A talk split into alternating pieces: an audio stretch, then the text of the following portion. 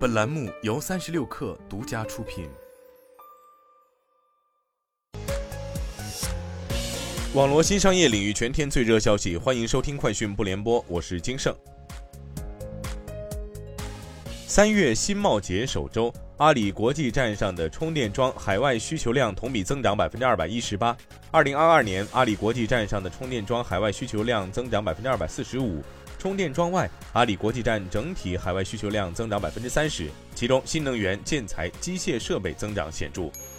三十六氪获悉，小红书于昨天举办电商直播时尚合伙人大会，宣布推出时尚星火计划，将为时尚商家和主播提供一百亿流量扶持。数据显示，二零二二年小红书电商直播主播数量同比增长百分之三百三十七，直播场次同比增长百分之二百一十四。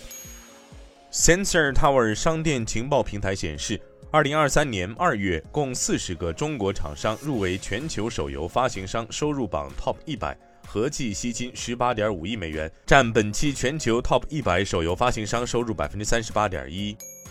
知情人士称，Meta 计划最快于本周裁员数千人。这家全球最大社交网络公司去年十一月已经裁员百分之十三，目前打算进一步裁员，已成为一个更有效率的组织。在前一轮人事精简中，Meta 裁员一万一千人，是其有史以来第一次大规模裁员。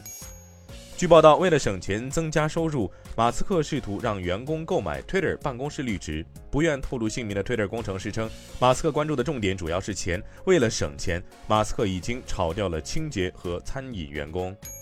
星巴克正投资三千万英镑（约合三千六百一十万美元）于英国开设和翻新咖啡店，以在因咖啡豆和劳动力成本飙升而导致利润下降的市场中继续扩张。星巴克在报告截至十月二号的欧洲、中东和非洲地区全年业绩时表示，其计划明年在英国增加一百家门店。该公司全年的销售额首超疫情流行前的水平。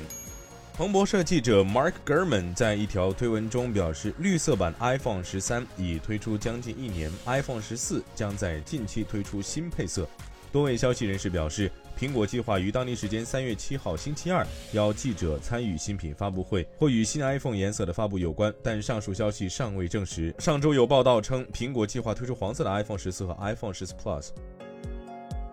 以上就是今天的全部内容，咱们明天见。